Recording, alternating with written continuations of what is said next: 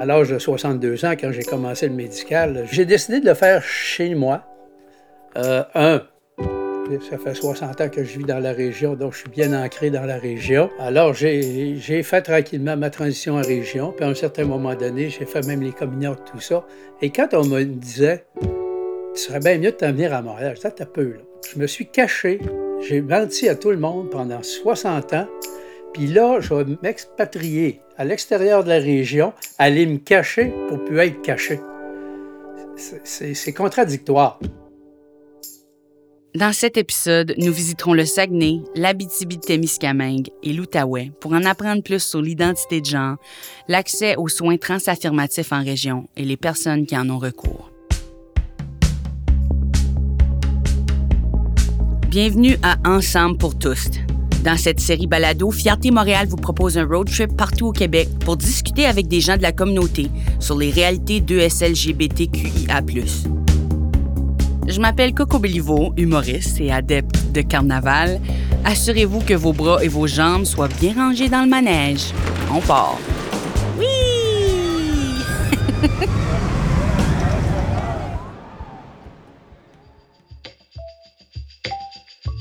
Salut, moi c'est Carl Giroux. Euh, je suis animateur à la radio. Je suis aussi un homme trans de 33 ans qui vient de l'Outaouais.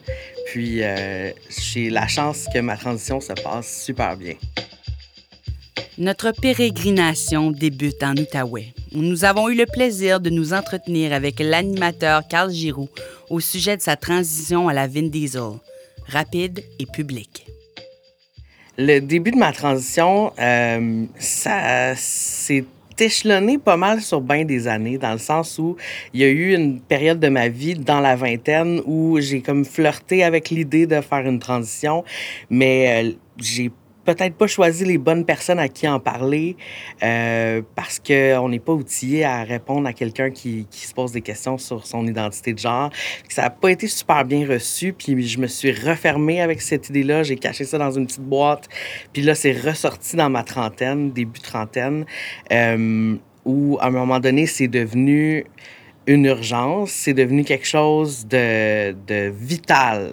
Il fallait faire une transition parce que la façon dont ma vie se déroulait, ça pouvait pas continuer comme ça. Je pouvais pas vivre cette fausse vie-là. J'avais l'impression vraiment que c'était comme pas ma vie que j'étais en train de vivre.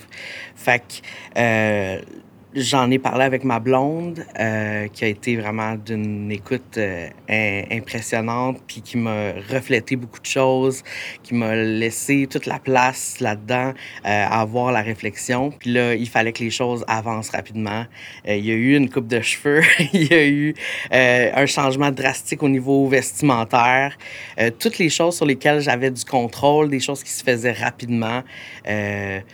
J'ai même fait rapidement un coming out, euh, autant pour ma famille que public, parce que je suis animateur à la radio. Euh, fait que les choses sont allées assez vite.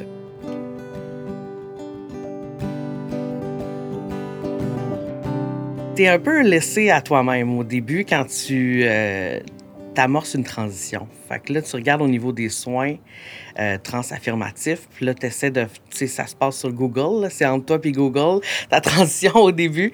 Euh, j'ai eu la chance de tomber sur un organisme qui s'appelle Trans Outaouais, qui euh, a créé une liste de toutes les ressources qu'il y a dans la région. Fait que j'ai commencé par euh, vouloir voir un endocrinologue pour avoir euh, l'hormonothérapie, qui était pour moi la priorité. Il fallait que, que mon corps commence à changer, tu sais.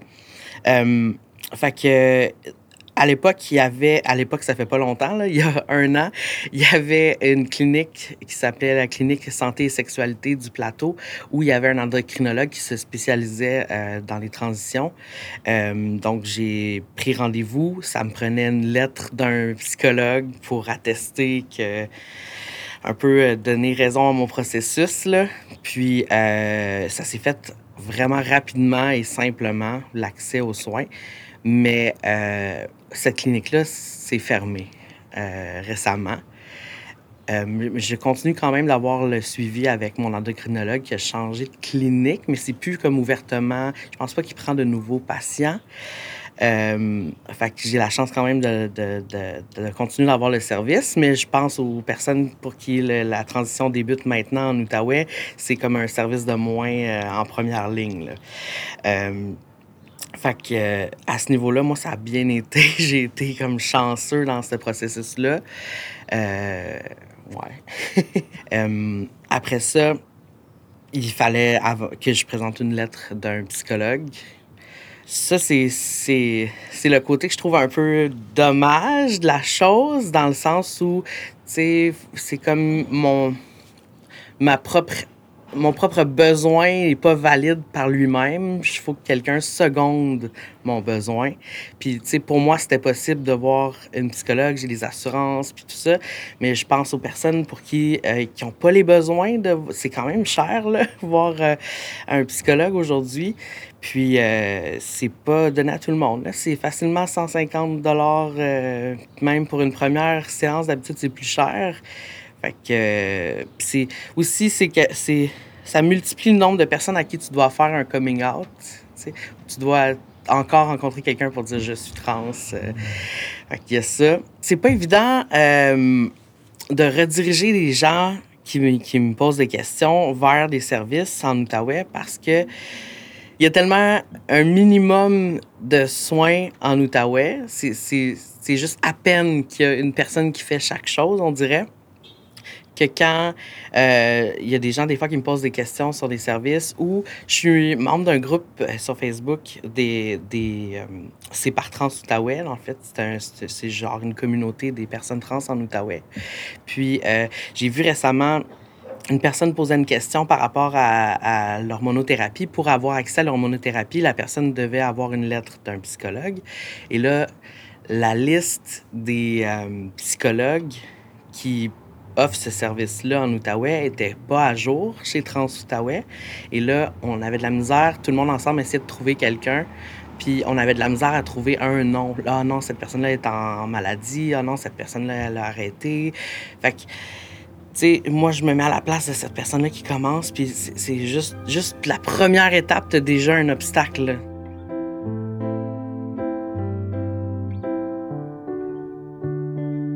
Pour beaucoup, le premier contact au sujet de l'identité de genre est fait via Internet. Pour celles qui rêvent du contact humain que l'écran ne peut pas offrir, même si ChatGPT peut dépanner un besoin de socialisation urgent, il existe Amélie Sauvé, sexologue spécialisée en santé transsexuelle à Chelsea. Elle travaille avec des ados de la région de l'Outaouais depuis maintenant cinq ans. J'ai été approchée par une psychologue euh, de la région, Diane Blanchette, dans les dernières années. Puis elle m'a euh, un peu supplié ou euh, elle m'a exposé la situation là, de l'accès, du manque d'accès aux ressources pour les personnes trans et non-binaires de la région. je me suis dit pourquoi pas. Donc, je suis allée suivre une formation de quatre jours à Montréal qui est donnée par Françoise Susset, là, qui est une, une spécialiste quand même assez connue au Québec. donc, j'ai suivi quatre jours de formation. Euh, je suis revenue à Gatineau, puis là, j'ai commencé tranquillement à euh, intervenir auprès de cette clientèle-là. Puis j'ai eu vraiment un coup de cœur. Puis depuis les deux dernières années, là, je ne vois que des ados, des enfants, des familles, des adultes qui gravitent là, dans la diversité de genre.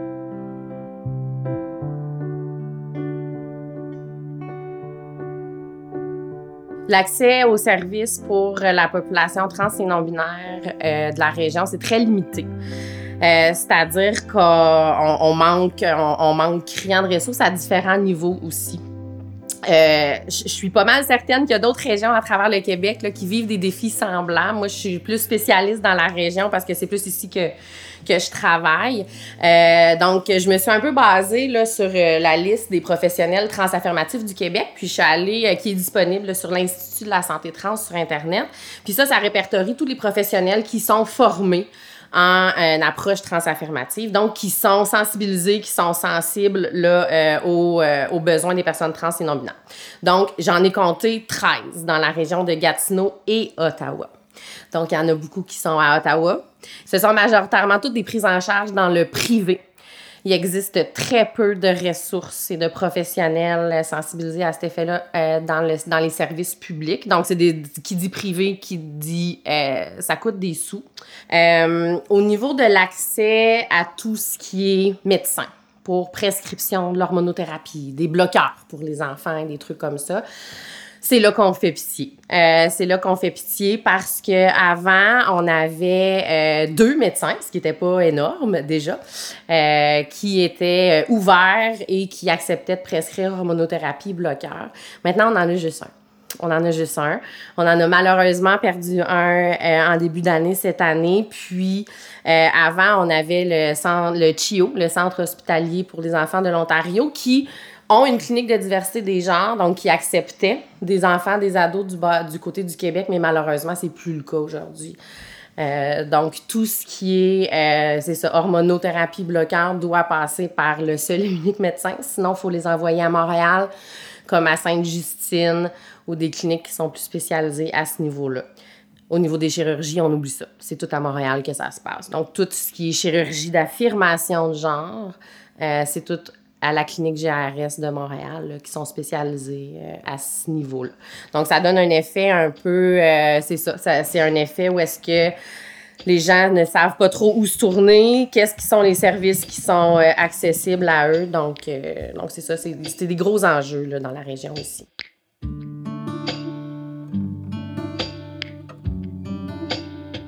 Pour que nous, on puisse rédiger une lettre de support qui dit oui, c'est correct, j'ai évalué la personne incapable de me donner son consentement éclairé, donc c'est une bonne idée d'aller vers la chirurgie, vers la chirurgie ou l'hormonothérapie ou quoi que ce soit. Ce qui fait de nous des espèces de gatekeepers, si on veut. Euh, le gatekeeping, le gatekeeping, c'est en fait lorsque les professionnels de la santé vont placer des obstacles qui sont inutiles et injustes dans l'accessibilité aux soins. C'est-à-dire, si ça passe, si moi, je ne rédige pas la lettre, eux, ils n'ont pas accès au service. Ce qui fait qu'ils sont obligatoirement obligés de débourser des sous s'ils vont consulter dans le public, ce qui est majoritairement les cas, pour que nous, on puisse rédiger la lettre. Donc, nous, on n'aime pas, en fait, beaucoup de professionnels dans ma situation, on n'aime pas trop ça parce que c'est comme ça donne l'obligation de la personne d'aller se faire évaluer psychologiquement et mentalement pour essayer de prouver en fait son identité de genre pour que le professionnel des services sociaux dise OK, c'est beau, oui, on donne accès. Donc, c'est vraiment un, enjeu qui est particulier, euh, cette espèce de nécessité de l'être. Euh, alors qu'on travaille, euh, qu'on devrait plutôt travailler avec une approche de consentement éclairé. Pour accéder aux soins transaffirmatifs, il y a une série de barrières et d'obstacles à enjamber et sur laquelle lancer de l'argent avant d'arriver au début de ce qui est déjà un long parcours. Pour établir le chemin à prendre, les spécialistes utilisent ce qu'on appelle le consentement éclairé. Bien, en fait, le consentement éclairé, ça vient un peu de l'approche avec laquelle on travaille. On travaille avec une approche qui est transaffirmative. Donc, ça se base sur trois principes essentiels, OK? Euh, c'est, premièrement, une vision non binaire euh, de l'identité de genre et non pathologisante. Donc, on voit pas ça comme un trouble, mais bien comme une réalité. Euh, puis, en fait, il y a aussi le consentement éclairé puis l'autodétermination. Donc, qu'est-ce que c'est, en fait? Ben là, c'est sûr que la, vision non-binaire, c'est de considérer qu'il y a plus que garçons et filles, qu'il y a plus que le noir ou le blanc, donc de, considérer qu'il y a des belles nuances de gris, puis que, en fait, ça peut, ça peut varier, c'est fluide, et etc. Donc, ça, c'est vraiment la vision non-binaire. Euh, le consentement éclairé, la façon qu'on fonctionne, c'est que on veut s'assurer que le client qu'on a en face de nous va avoir toutes les informations nécessaires pour être capable de prendre une décision qui va être éclairée pour lui, puis pour lui ou elle ou elle, ou qui va, euh, en fait, vient, qui va venir bien répondre à ces besoins-là. Donc, on fait beaucoup d'éducation, en fait, quand on intervient, parce qu'il faut, faut donner les faits. Il faut donner les faits, oui, pour les bénéfices, les bénéfices que ça peut apporter euh, au niveau de l'estime, au niveau de, la confiance en soi, au niveau de donc, tous les bénéfices au niveau psychologique. Mais il faut aussi parler des risques. Il faut aussi parler de si jamais ça fonctionne pas, si euh, si c'est pas les résultats que tu attendais, si etc. Donc on essaye de préparer la personne autant avec le positif qu'avec les côtés plus négatifs C'est sûr que si on parle de, d'hormonothérapie et tout ça, c'est du médical. Donc, qui dit médical, il y a des il y a des, des, effets secondaires possibles à des Advil. Donc, on peut s'imaginer qu'il y a des effets possibles secondaires euh, à de l'hormonothérapie aussi. Donc, il faut que le client soit en mesure d'avoir vraiment toutes ces informations-là pour être capable de faire un choix qui est éclairé. Donc, c'est ça, en fait. C'est vraiment un processus décisionnel qui va éclairer, instruire et soutenir les patients dans leur transition. Puis, euh, si je peux finir avec le troisième, euh, le troisième élément important, c'est l'autodétermination. L'autodétermination, c'est quoi? En fait, c'est que le client est spécialiste de sa réalité. Que moi, en tant que femme cisgenre, c'est-à-dire que pour moi, mon identité de genre, le sexe assigné à la naissance et mon expression de genre fait que je suis une fille. Je m'identifie au fait d'être fille. Je le sais, c'est profond, c'est à l'intérieur de moi. Je suis spécialiste de ma réalité. Donc, je peux pas essayer de comprendre une réalité que je vis pas. Donc, moi, je c'est mon client qui, est spécialiste de sa réalité, qui est l'expert de son vécu. Comprendre son identité de genre peut être aussi simple que de respirer. Malheureusement, je suis asthmatique. De plus, les ressources pour les soins transaffirmatifs sont peu nombreuses en région. C'est ce que constatent Zoé Gagnon et Julie Fortier de la Coalition à la diversité sexuelle d'Abitibi-Témiscamingue. Ben, c'est sûr que euh, ici en région, on n'a pas, euh, on n'a pas accès nécessairement aussi aux endocrinologues, ces mm-hmm. choses-là, aussi sexologues. Euh, au niveau pour les, les ados, c'est ça, on a un, pédiatre qui, qui est spécialisé pour le suivi des personnes trans pour les ados. Puis on a un, médecin aussi qui s'occupe pour le côté adulte. Euh, malheureusement, c'est deux personnes qui vont éventuellement prendre leur retraite ou qui vont lâcher, puis il n'y a mhm. pas de relève.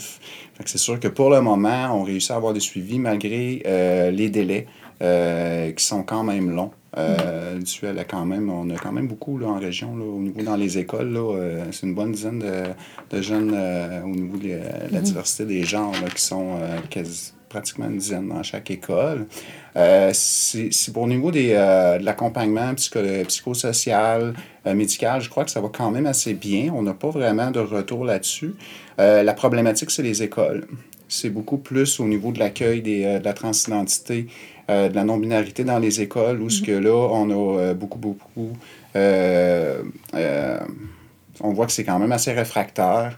Euh, on a souvent des commentaires, euh, ça passe pour des caprices. Euh, ils vont demander l'opinion des autres parents quand il n'y a pas d'opinion à avoir sur l'existence d'une personne puis l'accès au vestiaire. Je te dirais, au niveau de la communauté, c'est pas tant au niveau des suivis, mais c'est plus au niveau de l'acceptabilité au niveau des jeunes dans les écoles, qui est très difficile. Ils ne veulent pas nécessairement prendre de position ou il faut qu'ils se montrent des comités par-dessus comités. Puis ça reste qu'il y a quand même depuis 2017 qu'il y, a des, euh, y a des rapports qui sont faits, puis il y a des recommandations qui sont faites pour les commissions scolaires pour accompagner les jeunes trans. Mais malheureusement, on dirait que c'est une patate chaude, euh, ils veulent pas toucher à ça, ou euh, on va refaire un comité par-dessus comité, revoir, revoir comment les autres peuvent faire les processus. Je te dirais de ce que moi je ressens dans les présentations qu'on fait, c'est les jeunes qu'on rencontre, les jeunes que je rencontre ou les adultes aussi, c'est pas tant au niveau euh, de la transition comme telle médicale ou psychosociale la problématique, c'est vraiment au niveau social, au niveau des écoles. moi, en tant qu'adulte, en général, ça va quand même bien là, dans la vie de tous les jours, dépendance, ces choses-là ça, va bien. Mais c'est vraiment ce qu'on ressent, c'est vraiment la détresse au niveau des jeunes. Euh, les suicidaires aussi qui, qui, montent. On rencontre des jeunes qui sont comme euh, dépassés, ils se font dire des choses extrêmement violentes. On pourrait facilement être porté à croire que les personnes trans se retrouvent tous dans les grandes métropoles, à une station de métro pas plus de l'endocrinologue le plus dispendieux. Mais ne vous laissez pas berner. Ce que je viens d'employer présentement, c'est du sarcasme. Et c'est en fait pas du tout le cas. Chez les jeunes, surtout, les besoins en région sont nombreux. Et les ados, inventeurs de la dérision et du sarcasme que je viens moi-même d'utiliser, sont les plus à risque de vivre de l'intimidation cas, moi, de ce que mhm. j'ai ressenti dans la dernière année, c'est ça. Euh, même nous autres, dans nos kiosques, on se fait harceler, on se fait intimider euh, par des jeunes dans les écoles. Fait que, euh, puis les, commissions scolaires n'ont pas l'air à savoir quoi faire avec ça. Mhm. Ça va, c'est des jeunes, ça va passer. Pense pas, non. Mhm. Ça marche pas comme ça. Pour bien accompagner et intégrer un, ou une jeune qui fait une transition de, genre dans, dans, une école, euh, que ce soit une école primaire ou une école secondaire, on a fait un, petit, un, petit résumé de tous les documents qui existent déjà, mais il y a déjà plusieurs commissions scolaires qui en ont fait un euh, à, leur couleur. Mais tu sais, le, fond reste le même pour dans, tous dans toutes les écoles, même dans une entreprise. En fait, le, mot d'ordre qu'il faudrait retenir, c'est vraiment juste respect. Si on part de ça, après ça, tout découle. Euh, puis c'est vraiment d'y aller avec ce que la personne a besoin. Tu sais, c'est souvent de changer le, nom, le prénom dans les formulaires. Ça, ça prend cinq minutes, c'est fait. Tu sais. Euh, si le formulaire n'est pas fait pour ça, faire des modifications, mais il y a moyen de, sur le dossier, coller un post-it. Tu sais, il y a plein de plein de petits trucs de bureau qui se vendent pour coller, pour mettre dans des dossiers, pour modifier. Fait que, toute la, technologie est là pour le faire. On n'a pas besoin non plus, quand c'est une, nouvelle, une nouvelle école, on n'a pas besoin de savoir le, le, parcours, de savoir le passé de, de, de cet enfant-là. Mais là, souvent, c'est ça, il y a comme une curiosité qui s'installe, il y a comme les gens veulent savoir, veulent comprendre, mais, mais c'est pas, pas à nous à, à, comprendre. Là. Nous, on a juste à appliquer les, appliquer ce qu'il faut pour que la personne soit respectée puis que ses besoins soient comblés. Puis ça, on voit ça souvent comme quelque chose de super compliqué, mais ça pourrait être tellement simple si on vient juste aux besoins de la, personne sans, chercher à comprendre. Je pense que les gens, c'est ça, ils ont, trop besoin de comprendre pourquoi ce besoin-là euh, existe, alors qu'on n'a pas besoin, tu sais, dans, dans plein d'autres situations, tu sais, c'est un parallèle un peu un peu boboche, là, en bon français, mais tu sais, euh, euh, quelqu'un qui a besoin d'un appareil ou d'un pour euh, combler un handicap X, on va pas se questionner pourquoi cette, personne-là a besoin d'avoir une rampe d'accès pour son fauteuil roulant. On va lui offrir, tu sais. On, on questionne pas le pourquoi. mais ça devrait être la même chose avec, l'accompagnement des personnes, des personnes trans, là. Je pense qu'il y a vraiment un mur administratif de, par une, espèce de curiosité, justement, ou un désir de pas de comprendre, mais d'un. Ben oui, peut-être. Ça vient de. Je pense que vraiment, à la base, ça vient d'une non-compréhension ou de méconnaissance. Tel l'Ouroboros, ça c'est le serpent qui mange sa propre queue, pour celles qui ne sont pas adeptes des métaphores de reptiles, les écoles devraient s'inspirer de leurs propres mesures adaptatives déjà mises en place pour les jeunes de différents backgrounds neuropsychologiques pour instaurer des mesures claires pour aider les jeunes en transition dans les écoles. L'adaptation euh, pour, pour X, X besoin d'un enfant, exemple, euh, qui a un TDAH puis qui doit avoir des mesures euh, pour pallier à certains besoins, ben l'enseignant l'enseignante qui va recevoir cet enfant-là dans son local va, appliquer ces mesures-là, va, va, mettre en, va mettre en place ce qu'il a besoin pour pouvoir bien l'accompagner sans chercher. Il ne pas, il voudra pas avoir le parcours de l'enfant, puis pourquoi l'enfant a cette problématique-là, puis est-ce que ses parents l'ont bien accompagné. On va juste prendre l'enfant où il, est, puis on va l'accompagner avec les moyens qu'on a décidé qu'on lui offrait pour que ça se passe mieux. Alors que dans le cas des enfants trans, ben là, on se rend compte que là, il faut, essayer d'aller chercher à la source, puis de. Alors que non, on n'a pas besoin, tu. Euh, on entend souvent, souvent, ah ouais, mais là, tous les jeunes à cette heure, ils disent qu'ils sont non-binaires, tu sais, ou toutes les jeunes, ou tout, tout, tu sais. Il y a vraiment une, une espèce de globalisation de, euh, de, de ce sujet-là, on dirait, puis de, souvent, on dirait que les adultes, ils voient ça comme quelque chose d'éphémère ou de passager ou de. Euh, puis quelque chose qui serait très contraignant, comme si, comme si l'enfant ou l'ado, c'est sûr que c'est beaucoup plus des ados là, qui, vont, qui vont amorcer quand même des, des transitions dans les écoles secondaires. Comme justement, si cette personne-là n'était pas capable de savoir ce qu'elle avait besoin, euh, parce qu'elle est trop jeune, ou, fait que il y a encore là le, l'espèce de hiérarchie entre les adultes et les, enfants. Les ados, c'est correct, oui, on a tous chacun nos, responsabilités et nos tâches, mais en même temps, je pense que les c'est jamais des questions que, qui sont prises à la. Tu sais, même les personnes qui le vivent, ils se disent pas Ah, ouais, je vais essayer ça pour le fun de faire une transition dans mon école, juste voir si ça va être le fun. Tu sais, c'est pas du tout, là, tu sais, les, les, les, les, les ados, les enfants qui vivent ça, souvent malheureusement, ils sont, ils sont pris avec beaucoup, beaucoup de, de questionnements, beaucoup de, beaucoup de détresse. Euh, euh, donc, tu sais, c'est jamais des questionnements qui sont pris, euh, qui sont faits à la légère ou c'est jamais des décisions qui, sont prises pour le, pour le plaisir. C'est toujours, toujours en réponse à un besoin. Puis je pense que malheureusement, c'est ce que les adultes ont de la difficulté à voir, les adultes qui accompagnent dans, la, pas dans tous les cas, là, il y a des adultes formidables en région qui accompagnent les ados et les enfants. Là. Euh, mais mais la, la, ça, les réticences qu'on sent, c'est ça en fait. C'est ah ben, à 18 ans, une fois majeur, ils pourront savoir ce qu'ils, ce veulent, mais tu sais, c'est pas une question de ce qu'ils veulent, c'est de ce qu'il a besoin. Fait que c'est encore là, on s'éloigne du besoin, je pense. Euh, puis on voit ça un peu comme des caprices, malheureusement. Quoique les transitions semblent peut-être plus présentes chez les ados et les jeunes adultes, c'est jamais trop tôt ou trop tard pour entreprendre les démarches désirées. C'est le cas de la très inspirante Madame Claude, qui a vécu sa transition dans la soixantaine, au Saguenay. Alors, euh, je me présente, Madame Claude Amiot. Tout le monde m'appelle Madame Claude. Je suis de Chipcha au Saguenay. En fait, Chipcha, c'est voisin de Jonquière. Je suis une femme de 68 ans. J'ai débuté, j'ai, pris la décision de faire ma transition à l'âge de 61 ans et j'ai débuté la transition médicale à 62 ans. Je suis dans une chorale euh, de retraités. Je ne suis pas retraité, mais. et du jour au lendemain, mon nez, je suis arrivé femme. Et je vais vous dire une affaire l'accueil a été extraordinaire, très étonnant et je peux dire, je suis parti d'un ténor à Claude, qui est, tout le monde m'appelle Claude, tout le monde m'appelle par mon prénom, tout le monde me discute. Maintenant, j'ai une personnalité, je suis quelqu'un.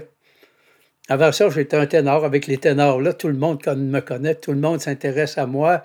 Euh, j'ai un accueil extraordinaire. Et ça a été quand même pas mal ça. Même des anciens amis que ça fait 15 ans, 20 ans que je n'ai pas vus, euh, quand ils me voient, sont étonnés, sont, sont même fiers de qui je suis. Je suis fier de qui je suis. Ça, c'est important euh, d'être fier. Puis moi, je n'ai pas le problème avec le regard des autres. OK, par exemple, au travail, ça a pris quand même un certain temps de négociation. Là. Puis il fallait que je sois prête physiquement aussi. Le temps que la barbe était là, il n'était pas question euh, d'aller faire un 8 heures de travail. Je ne pouvais pas. Fait que là, je vivais dans les deux genres. Mais même le travail, une fois que ça a été fait, j'ai fait ça, ça faisait. En fait, j'ai commencé à travailler femme à ma huitième année de travail où je suis. Je suis représentante en porte-fenêtre et je vais chez les clients. Je suis la représentante sur la route. Et vous comprendrez que ce n'est pas tout le monde qui change toutes ses fenêtres en même temps. Il y a des clients que je revois. Je peux vous dire que là, je commence ma quatrième année. 65, c'est ça, ma quatrième année. Et Jamais eu de commentaires négatifs, jamais eu de questions, rien. Les clients m'accueillent comme étant leur représentante, tout simplement. Il y a un qui s'est ajouté aux représentants. Je suis encore la personne qui les sert correctement et euh, je performe mieux qu'avant.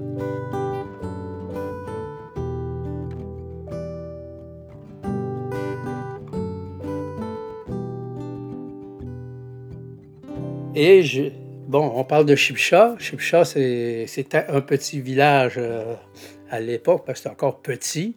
Euh, je vis en campagne. Alors, les voisins, on est tous éloignés et proches à la fois. On est un petit groupe. N'ai jamais compté, peut-être une trentaine de maisons où je suis situé. C'est plus gros que ça, Chipcha, mais moi, je suis installé dans une baie. Jamais personne n'a passé de commentaires. Les gens sont gentils. J'encourage les gens de ma génération, de ma génération, là, les 50 plus, là, arrêtez de vivre enfermés. Venez nous trouver. Venez vous libérer, parce que c'est une libération, hein, faire une transition. Moi, je, suis maintenant, ben, euh, actuellement, j'ai ma, partie de vie la plus active que j'ai jamais eue. C'est vraiment là incroyable.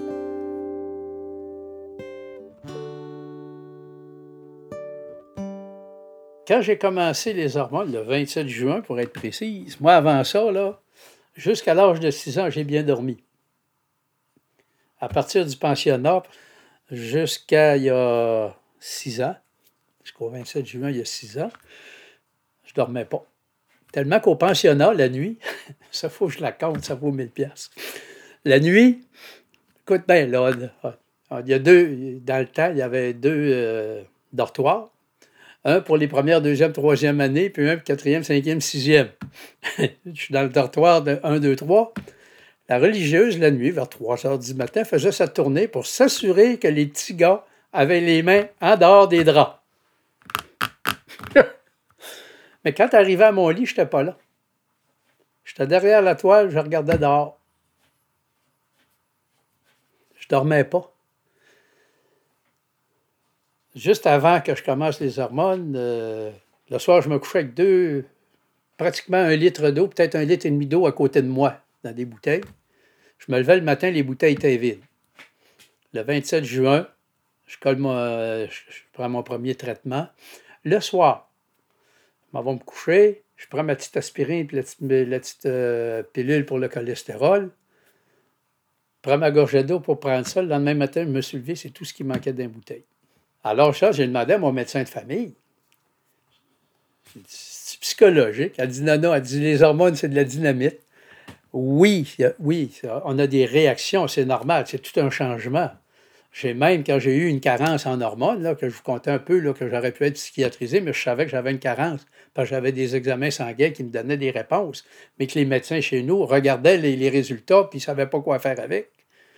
Mais j'ai eu une carence, j'ai vécu une ménopause. Radicalement. J'étais en carence d'hormones. Puis, puis oui, ça change des choses. les personnes transmasculines vont dire que il développe une certaine agressivité. Test... Ah, en fait, si on, y va facilement, là, les hormones, ça contrôle à peu près tout le cas. Si les hormones ne vont pas, le reste ne va pas. Puis je peux dire que j'ai commencé les hormones, puis à partir de ce moment-là, j'en avais plus honte de qui je suis. Même si Mme Claude peut vivre sa meilleure vie en région, les lacunes au niveau des ressources sont toujours ressenties beaucoup de professionnels de la santé ne sont tout simplement pas adéquatement préparés aux besoins des personnes trans. Malheureusement, on n'a aucun spécialiste vraiment là, qui, qui, prend en charge. Est-ce que c'est de la peur? Je ne sais pas, je n'ai jamais discuté avec euh, les endocrinologues locaux, mais il y, a effectivement une problématique. Et quand je parle avec les universitaires, les, les, il n'y a rien dans la formation des médecins, il n'y a rien dans la formation des praticiennes pour les former, pour les préparer. Parce qu'une praticienne pourrait s'occuper de moi aussi. Mais personne n'est préparé pour ça. Euh, je vous ai parlé d'un médecin à Québec qui dit lui-même Je me suis formé sur le tas. Puis la majorité qui s'occupe des personnes trans, euh, c'est beaucoup ça. Même chose si on parle de travailleurs sociaux, si on parle euh, de psychologues, dans leurs cours, dans les cursus, il n'y a rien. Psychiatre aussi. Parce qu'une chose importante, si tu regardes dans les, dans les, les statistiques, les taux de suicide les plus élevés chez les personnes trans sont dans les six premiers mois où la personne a décidé de faire sa transition. Et qu'est-ce qui se passe dans les six premiers mois? Rien. Tu cours, tu cours, tu cours. C'est là qu'on nous appelle en pleurant. Je veux avoir des hormones, etc. On cherche, on n'a pas de service, on ne peut pas voir un spécialiste, on ne peut pas. Fait que si en plus on, en rajoute des couches, ben, on provoque. Et là, on se ramasse avec des personnes qui font des dépressions, qui font des tentatives de suicide aussi, et qui là ont besoin de services psychologiques qui viennent engorger le système, que si on s'en était correctement occupé et rapidement, euh, ce serait beaucoup de, frais de moins. À un moment donné, on m'avait dit Ouais, mais vous savez, les personnes cardiaques, là, c'est beaucoup plus important, leur vie est en danger.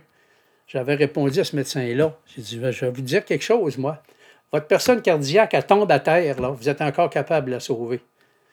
Mais nos personnes, là, quand elles sont accrochées, c'est fini. J'ai dit là, quand une personne décide d'entreprendre une transition, ce qui n'est pas simple, il y a urgence. On vient de peser sur un bouton rouge. Ça presse. Ça presse pour hier. C'est là que les personnes sont le plus en danger. C'est là qu'il faut s'en occuper. Et c'est là où se développe l'anxiété, etc. Donc, dans les services, c'est pas juste d'avoir des services, d'avoir des services efficaces, rapides.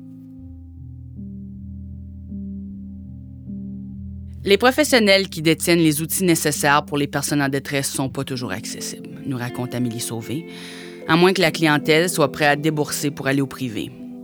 Malheureusement, certains soins sont seulement accessibles pour les Caitlyn Jenner de ce monde.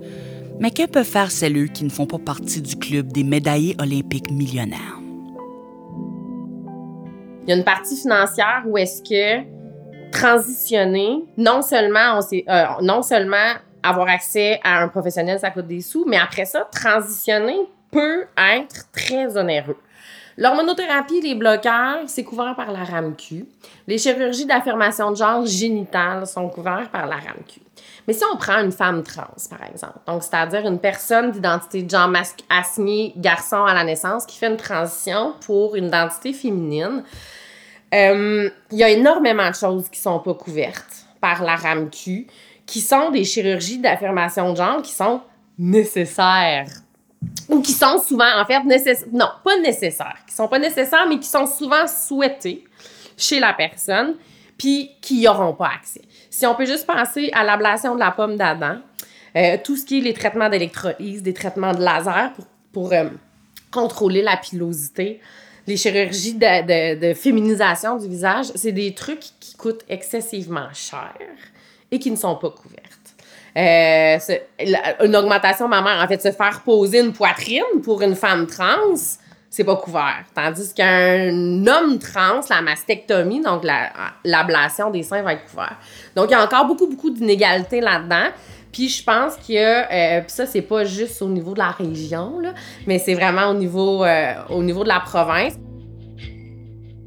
Carl Giroux considère que l'accès à une psychologue a été grandement bénéfique pour lui lors de sa transition, mais est conscient que ce soutien précieux n'est pas accessible pour tous. Dans un monde idéal, tout le monde, ben dans un monde bien idéal, tout le monde aurait accès à un psychologue gratuitement dans le monde entier. Mais dans, un, dans le monde de la transition, euh, je pense que on devrait pouvoir avoir accès à des services psychologiques gratuitement parce que il y a tellement d'enjeux, il y a tellement comme personnellement moi je vois une psychologue puis je la voyais même un petit peu avant de commencer ma transition puis si j'enlève ce service là de ma vie, ma transition n'est pas la même là.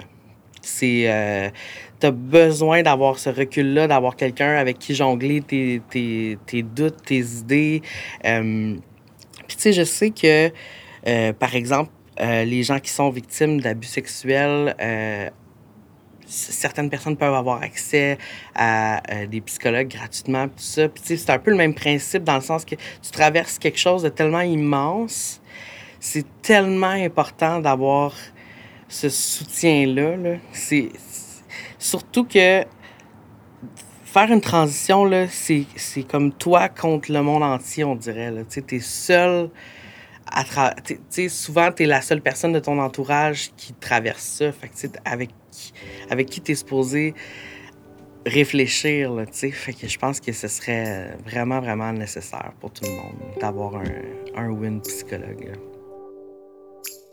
Malgré le manque de ressources pour les personnes trans en Outaouais, Carl se considère chanceux de vivre sa transition dans sa région, surtout vu l'ouverture d'esprit de son auditoire. Ben, j'aurais pas le choix de dire que l'Outaouais, c'est un, un, endroit sécuritaire pour faire une transition parce que depuis le début, je suis dans la Watt. J'ai fait c'est quand même particulier parce que là, j'ai fait un coming out public, que j'ai lancé à plein d'inconnus à la radio que je, je suis trans, puis je n'ai reçu que du bon de ça. J'ai reçu, je reçois encore beaucoup de messages.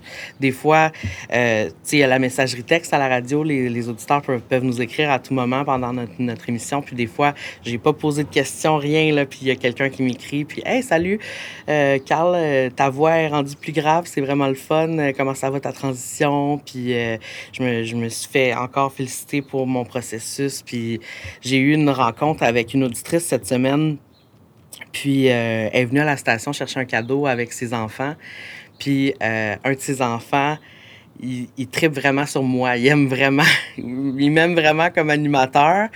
Puis la maman me disait que euh, les enfants avaient, je pense, 8 et 11 ans. Puis elle dit ils sont tous au courant de ton processus, ta transition. Puis on trouve ça bien inspirant dans la famille. Puis, puis c'est, pour les enfants, il y a ah oui, c'est ça qui est ça. Puis ils sont, sont ouverts naturels. les enfants sont pas euh, remplis toujours de, préjugés puis de, de, tout ça. Fait que ça, je trouvais ça bien, bien le fun. je me dis, ça. ma simple présence à la radio, ça ouvre des dialogues dans des familles. Puis, euh, fait que, tu sais, je pourrais pas dire que c'est pas sécuritaire pour moi parce que j'ai reçu que du beau de mon coming out. En partageant son histoire sur sa plateforme, Carl contribue à créer une communauté plus ouverte et la réception est positive. De son côté, Madame Claude contribue aussi à la création de Safe Space en s'impliquant comme présidente de l'organisme Entraide Trans Saguenay-Lac-Saint-Jean. Maintenant, au mois de juin, on a, signé notre entente. On a des locaux permanents. On a vraiment notre espace. On est en train de, l'équiper. On est en train de travailler avec ça. Euh, et là, on va pouvoir offrir tous les services qu'on a toujours voulu offrir parce que notre local est très, euh, discret euh, par son emplacement. Alors, les gens qui viennent chez nous, il y a plusieurs besoins. Un, un besoin de socialiser, de partager, tout ça. La personne qui débute la transition, souvent, ce que j'ai vécu personnellement, je le vois encore maintenant, euh, beaucoup d'appréhension, beaucoup de crainte, la peur de s'exposer publiquement. Donc, on leur permet d'avoir une première approche avec les gens de la communauté qui rencontrent des gens qui vivent la même chose. Aborder une transition, c'est une grande aventure. Il y a les déplacardages à faire. Euh, comment je dis ça à mes parents? Je veux dire que souvent, on rencontre des gens, quand ils viennent aux premières rencontres, euh, ne sont pas encore sortis du garde-robe et, même là, ils ne se présentent même pas vêtus dans leur genre. OK? il y a un gros mal à l'aise à cause de tous les tabous et tout ce qui nous suit depuis, depuis belle lurette. Donc, ils viennent acquérir des connaissances, des expériences qui leur permettent d'évoluer. Souvent, il y a des gens qu'on va rencontrer pour la première fois qui vont dire Je veux des hormones. Parce qu'ils ont cherché par eux-mêmes et ils ne trouvent pas de, de, source. Euh, pour nous, les besoins pour entrer trans, euh, je suis en train d'en combler avec le privé. Euh, par contre, actuellement, ce qu'on a besoin, c'est d'assurer la pérennité. C'est-à-dire qu'on a des frais récurrents. On a des besoins encore de bureaux. Il y a un organisme de Montréal qui nous en offre. Euh, j'ai un député qui m'offre des, bureaux aussi. En tout cas, je, je brasse, mais on reçoit de l'aide. Pour Carl, Amélie, Zoé, Julie et Madame Claude, la volonté et le besoin d'offrir un environnement accueillant et des soins qui sauvent des vies de la façon la plus abordable possible est bien présente. Leurs efforts sont un cri du cœur, une genre d'onde d'écolocation qui, on espère, sera entendue par des spécialistes en soins transaffirmatifs, qui les appellera vers le Saguenay, l'Abitibi et l'Outaouais, des régions qui les attendent à bras ouverts.